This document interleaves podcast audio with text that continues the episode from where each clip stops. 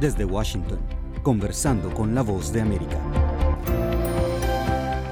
Bienvenidos a una nueva edición de nuestro podcast. Soy Gustavo Cherkis y nuestro invitado de hoy es el presidente de Paraguay, Santiago Peña, quien nos presenta una perspectiva optimista en cuanto al desarrollo e inserción de su país en la esfera internacional, especialmente en sus relaciones con Taiwán. Sin embargo, al mismo tiempo, expresa cierta preocupación por la falta de integración con algunos de los países más desarrollados. Escuchemos la charla de nuestro compañero Jaime Moreno y el mandatario paraguayo en el marco de la Asamblea General de las Naciones Unidas que se celebra esta semana en la sede de la organización en Nueva York.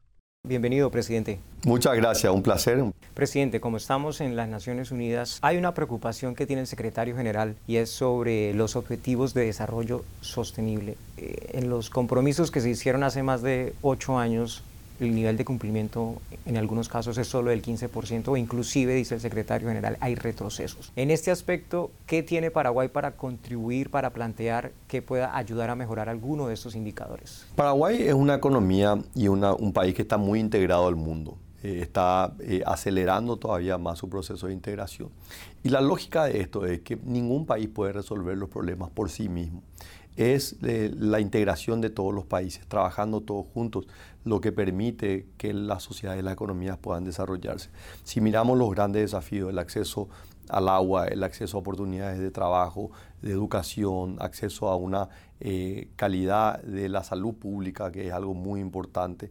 Esos son eh, objetivos universales. Todos los países estamos trabajando en eso. Ahora, si yo trabajo de manera aislada, siempre va a ser mucho más difícil que si trabajo con la comunidad internacional. Te decía al comienzo que el sistema multilateral hoy está viviendo una crisis, una crisis de representación. Los países nos estamos encontrando en nuestros organismos multilaterales, que es las Naciones Unidas o la Organización de Estados Americanos o el Banco Interamericano de Desarrollo o el Banco de Desarrollo de Latinoamérica, CAF, eh, la forma de encontrar eh, los mecanismos de solución a nuestras controversias. América Latina es una región del mundo que no está integrada. Si la comparamos con Asia, que son regiones mucho más integradas, acceden a niveles de crecimiento y pueden absorber choques externos mucho mejor que nosotros.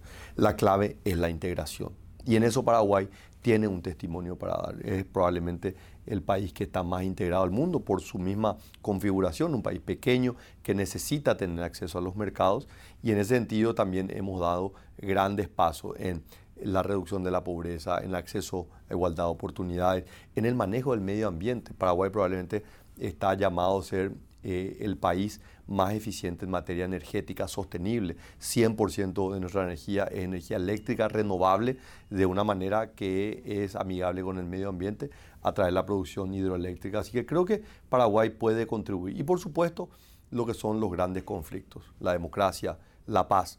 Y en eso Paraguay también creo que puede colaborar. Vos sabés que Paraguay fue un país que vivió una de las dictaduras más largas de Sudamérica, 35 años y también ha tenido uno de los procesos de desarrollo democrático más prósperos entre todos los países. Entonces hoy podemos comparar 35 años de dictadura con 34 años de democracia y claramente la democracia ha arrojado mejores resultados. Y en el conflicto entre Rusia y Ucrania, también Paraguay puede y debe ser una voz en defensa de la paz. Paraguay hace 153 años terminó un conflicto que le quitó al Paraguay 60% de su territorio, 90% de la población masculina fue asesinada en ese conflicto y tuvo consecuencias enormes en lo que fue el desarrollo de Paraguay en las décadas posteriores. Entonces hoy, más allá de los vínculos políticos, económicos y sociales que tenemos con Rusia, no podemos permanecer callados ante la agresión que está viviendo Ucrania y las consecuencias que va a tener por muchísimo tiempo.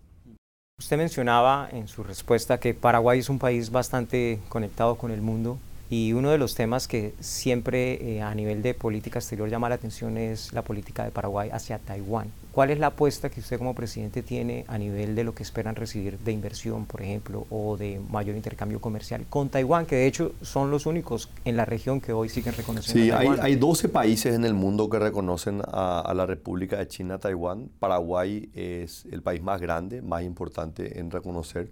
Y más que esperar qué es lo que nosotros podemos recibir eh, de Taiwán, es qué es lo que nosotros también podemos aprender de lo que ha sido la experiencia de Taiwán. Paraguay, está en el medio de dos países muy grandes que han sido bastante complicados por momentos, Argentina y Brasil.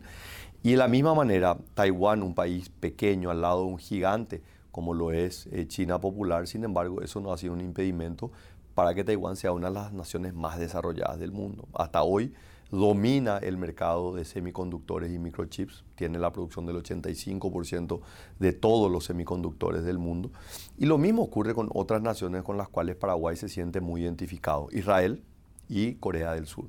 Creemos que eh, esta experiencia que vivió Taiwán, Corea del Sur e Israel, tres países pequeños en vecindarios complicados, es el camino que Paraguay necesita para poder ser una de las naciones más desarrolladas del mundo. Presidente, muchas gracias por su tiempo y mucha suerte en, en, este periodo presidencial que usted está apenas comenzando. Muchas gracias.